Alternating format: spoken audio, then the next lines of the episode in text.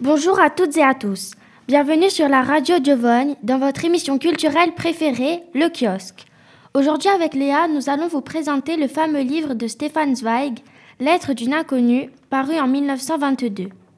Tout d'abord, Léa, peux-tu nous résumer rapidement ce livre? Oui, bien sûr. Lettre d'une inconnue est un livre qui parle d'un amour passionnel ressenti par une jeune femme. Cet amour il est dédié à un homme qui est écrivain, on le surnomme Monsieur R. Il est parti en vacances en montagne et quand il est rentré chez lui, son domestique qui lui a apporté son courrier, il commence à lire la lettre de la jeune fille et on apprend que son fils il est mort de la grippe. Ensuite, dans le livre, on apprend aussi qu'elle l'appelle mon amour ou qu'elle lui dit à toi qui ne m'as jamais connu. Alors on peut se poser plusieurs questions comme son enfant serait-il aussi celui de monsieur R ou comment cela serait-il possible puisque R ne la connaît pas? C'est à ce moment que l'histoire, pleine de rebondissements, commence.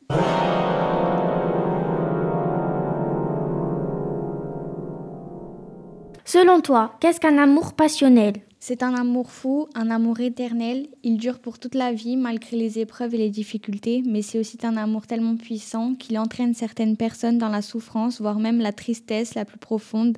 L'amour passionnel nous fait aller dans les extrêmes et bouscule notre vie. Y a-t-il un passage que tu as particulièrement aimé dans ce livre? Alors oui, c'est quand la femme inconnue dit qu'elle pense à R toute la soirée alors qu'elle ne l'avait jamais vu. Ce passage m'a marqué car la femme s'intéresse davantage à sa personnalité, son caractère, au lieu de d'abord regarder son physique, à quoi il ressemble, pour pouvoir s'intéresser à lui. Que penses-tu du personnage de la femme inconnue? Je trouve que son comportement est un peu agaçant parce que je, euh, je peux comprendre que l'on puisse souffrir en amour, mais dans ce cas-là, c'est elle qui se fait souffrir toute seule.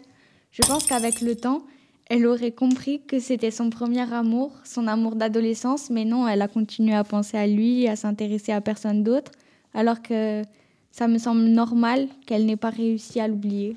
Et que penses-tu de R? Je trouve que son comportement, il a été normal, il a été courtois, poli et gentil. L'histoire t'a-t-elle plu? Personnellement, je n'ai pas vraiment aimé l'être d'une inconnue parce qu'il y a trop de choses floues. On ne connaît pas le nom de la femme inconnue, ni celui de son fils. Celui de son bien-aimé, il est, il est nommé R. Le seul nom qu'on nous indique, c'est celui de son domestique. Je n'ai pas aimé la façon dont la femme inconnue aime R. C'est un amour obsessionnel, ce que je trouve un peu terrifiant par son attitude, comme lorsqu'elle dit qu'elle avait consacré son existence à la vie de R. Elle ne pense qu'à lui, vit seulement pour lui, elle en devient même un peu folle. Elle n'a dit à personne qu'elle aimait R, c'était un secret, même quand elle était enceinte de son enfant, elle ne l'a pas dit à ses parents. Et toi, Romane, conseillerais-tu ce livre aux adolescents de notre âge? Alors oui, je conseillerais ce livre aux, aux, adolescents de notre âge pour plusieurs raisons. Hein? D'abord pour notre culture et notre savoir. Je le conseillerais aussi parce qu'il nous montre un amour différent, un amour passionnel qu'on ne connaît, qu'on ne connaît pas forcément. Ce livre peut nous aider dans notre vie amoureuse en évitant de faire des erreurs. Il peut aussi nous aider à comprendre quel genre d'amour on ressent pour la personne ou l'inverse, quel genre d'amour la personne ressent pour nous. Mais ce livre met en garde sur l'amour passionnel qui est aussi un amour destructeur. À cause de cet amour, on oublie nos proches, on oublie de vivre notre propre vie et on est aussi parfois mené par des choix qu'on ne, voulait pas faire.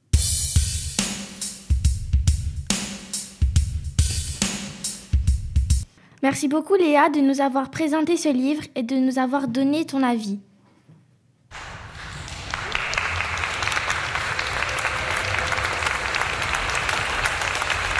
Avec plaisir.